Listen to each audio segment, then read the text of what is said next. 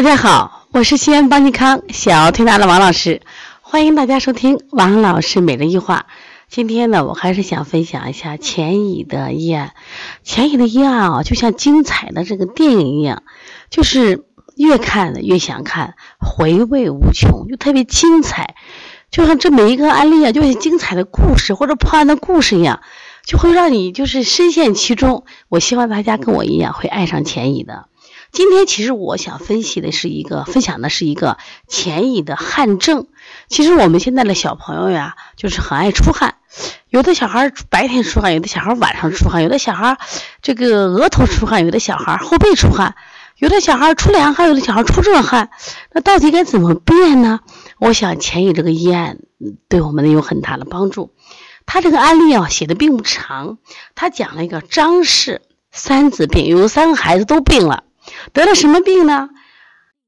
岁大者汗变身，就是老大呀，出汗出的太多了，汗变身，出了什么呀？一身的汗，就满身都出汗。次者上肢顶，下肢胸。老二呢得了病也是出汗的病，怎么出呢？上至头顶，下至胸，就他出汗呢，就从胸口他就急着了，就是头顶出汗，然后到什么呀？到胸口这出汗，等于下身就没有汗了。那么老小老三呀，他三个孩子老小呀，他也出汗，但人家只是额头有汗。大家听清了没有？老大出汗是全身出汗，是汗变身；老二出汗是上至顶，下至胸，从胸口以上就是我们讲的上焦出汗。那小的呢，只是额有汗，额出汗。那么他也请了很多医生呀。你看我们家三个孩子都病了，都是出汗的病。这很多医生来看呀，就给给了开了一副药，叫什么药？麦尖散。麦尖散就止汗，结果呢治之不效。那么三个孩子都没用。那本来麦尖散它就是止汗的呀，为什么这三个都没效呢？没有效果呢？没办法呀。当时钱乙很有名，把钱乙请过来。钱乙一看呀，哦，那三个孩子得了病不一样呀。那么钱乙呢，老大呢给了香瓜丸儿。啊，老二呢，次者给了玉黄散，小者给了石膏汤。大家，你觉得在此时此刻，你觉得辩证有多重要呀？同样是出汗，就从用药上，你看钱乙给老大给的香瓜丸，那香瓜丸是干什么的？这个钱乙认为，这个大汗老大呀，这汗出遍身，他全身都出汗，是实火所导致的，故用香瓜丸来干什么？苦寒泻火。说全身有湿热症，所以他辩证以后呢，这是实症。我用香花丸苦寒泻火。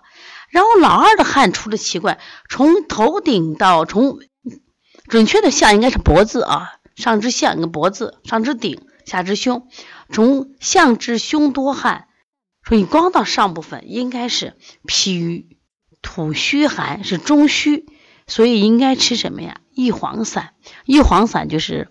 黄指的是脾嘛，是指脾土，说健脾的。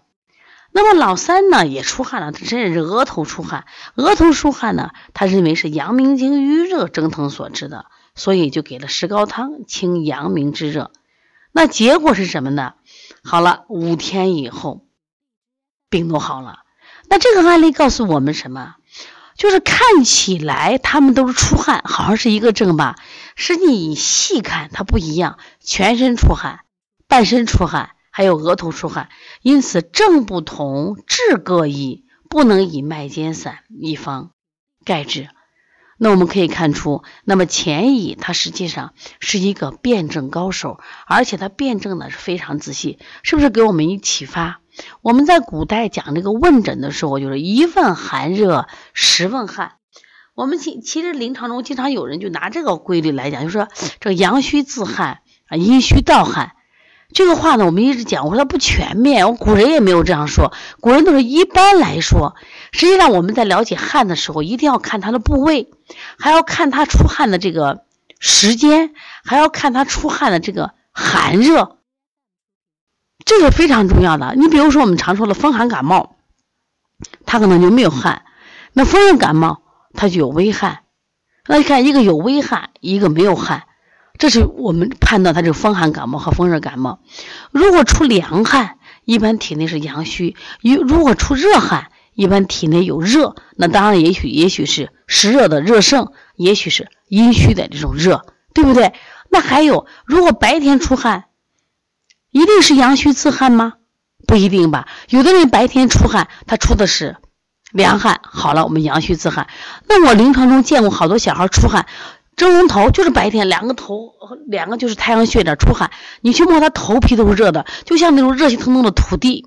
或像蒸馍锅一样冒着热气，难道是阳虚自汗吗？不是吗？这种都是肝气郁结的，就肝气郁结，然后这个火呢循行到我们说胆经，所以它蒸笼头。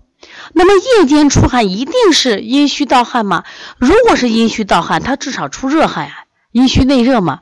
结果它阴虚出的凉汗，小背都是凉的。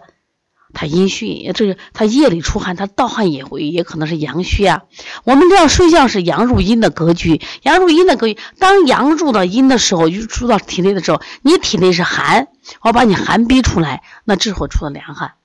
那前两天我们就是讲的元气灸，元气灸呢是一个灸香，我们放在肚子上，有的人灸完以后，他在灸香的四周就出了水珠，你一去摸是凉的。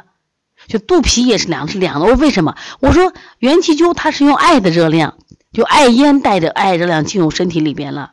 那这个时候你身体是凉的，那我的热量进去以后，我们的容积是有限的嘛，是不把凉气逼出来？所以说，那么就出的是什么呀？凉汗。当然，我们很多部位，那我们常说的，比如说额头出汗。考虑是阳明居瘀汗，两侧出汗考的是肝阳上亢。那鼻鼻尖出汗呢？考虑是这个肺气不足。我们如果是颈部出汗的话，我们有时还考虑，光光是颈部出汗，那我们有时还考虑什么？这这个你看九条哦七条阳经汇聚在大椎穴上，是不是？我们说阳经的浮热或者是瘀热呢？是不是？如果我们是胸口啊出汗，刚才讲了，那可能是这个脾胃湿和造成的，对不对？那手心比如出汗，我们说是心包经郁热；那脚心出汗是不是肾阴虚？对不对？有的人背部出汗，背部出凉汗，我们考虑它是什么呀？阳经虚弱。如果背部出热汗，膀胱经和督脉是不是郁热？对呀。所以说其实很有意思的，而且有的人是一边 一边出汗一边不出汗，所以在汗症上，我我建议大家一定要去心细，这样的话我们辩证起来就准了。所以不要只问有汗和无汗，也不要简单的以阳虚自汗和阴虚盗汗来说，真的没那么简单。其实前一这个汗症是不是告诉我们，我们以后在问诊的时候一定要去细致。同样，同样是汗症，但是因为它的具体症状不同，处理方法是不一样的。如果大家有什么问题，可以加微信幺八零九二五四八八幺九，谢谢大家。